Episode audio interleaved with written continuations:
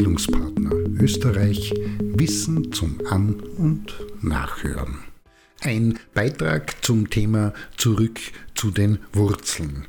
Ein kleines Zwischendurchgespräch hat diesen Beitrag angestoßen, in dem wieder einmal das kurze Sätzchen Zurück zu den Wurzeln als Argument für das braucht es, damit sich etwas ändert, gefallen ist.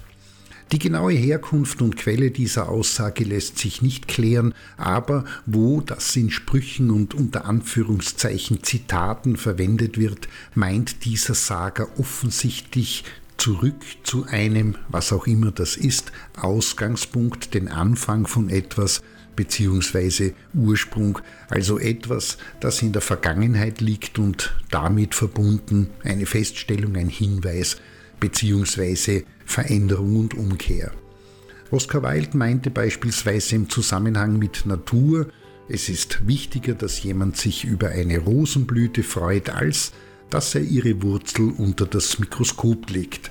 Federico Fellini wird im Kontext Heimat zitiert mit Niemand darf seine Wurzeln vergessen, sie sind Ursprung unseres Lebens.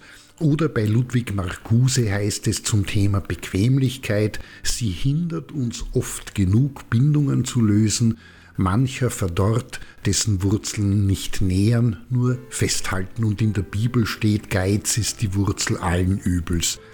Und die Sache treibt dann schon ganz schön bunte Blüten.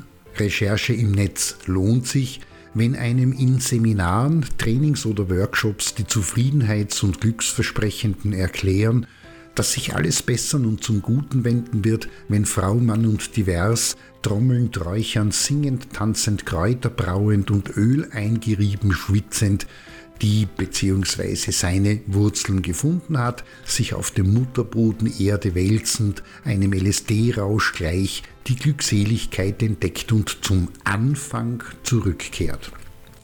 Ebenso interessant ist, dass diese Aussage signifikant häufiger immer dann auftaucht, wenn betroffene Personen oder Personengruppen mit der bzw. ihrer aktuellen Situation hadern, also unzufrieden sind und Schwierigkeiten haben, sich überfordert fühlen oder anderes ein Problem darstellt und das Ganze in Form von beispielsweise Druck und Stress auf sie wirkt und daher eine Veränderung gewünscht und herbeigesehnt wird.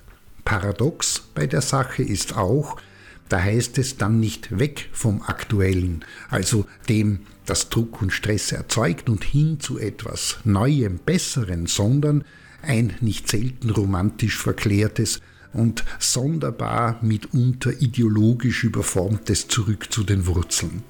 Kein Problem ist das, wenn damit die Hinwendung zur und die Aufarbeitung der individuellen oder und kollektiven Vergangenheit gemeint ist. Ein Verständnis für das Gewordensein der Situation oder Sache, der Umstände und Gegebenheiten angestrebt wird und als Ergebnis daraus neue Perspektiven und konkrete, praktikable Vorschläge bzw. Innovationen zur Neugestaltung der Zukunft abgeleitet werden.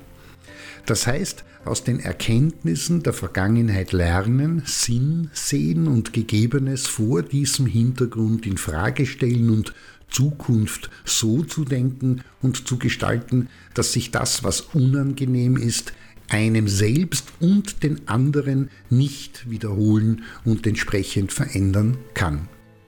Übrigens, in der Psychologie heißt das Konzept dafür Biografiearbeit beziehungsweise mit Robert Neil Butler Live Review, also die bewusste Beschäftigung mit der Lebensrückschau und das ist eine wunderbare Sache, wenn von Leuten gemacht und begleitet, die wissen, was sie tun.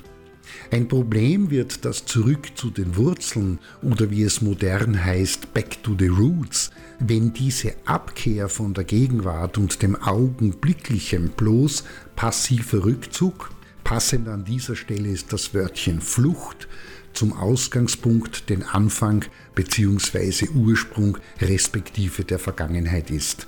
Problem deshalb, weil diese Form der Abkehr vom Gegenwärtigen in individuelle und oder gemeinschaftliche Isolation und den damit verbundenen Phänomenen und Problemen mündet.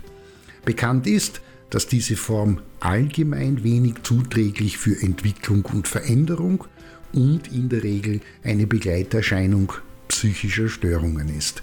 In diesem Sinne zurück zu den Wurzeln ist wichtig und die regelmäßige Beschäftigung mit dem Gewordensein hilft mit Sicherheit, wenn sie nicht, ich habe es bereits erwähnt, bloß Flucht in irrationale Fühl-, Denk- und Tunwelten ist.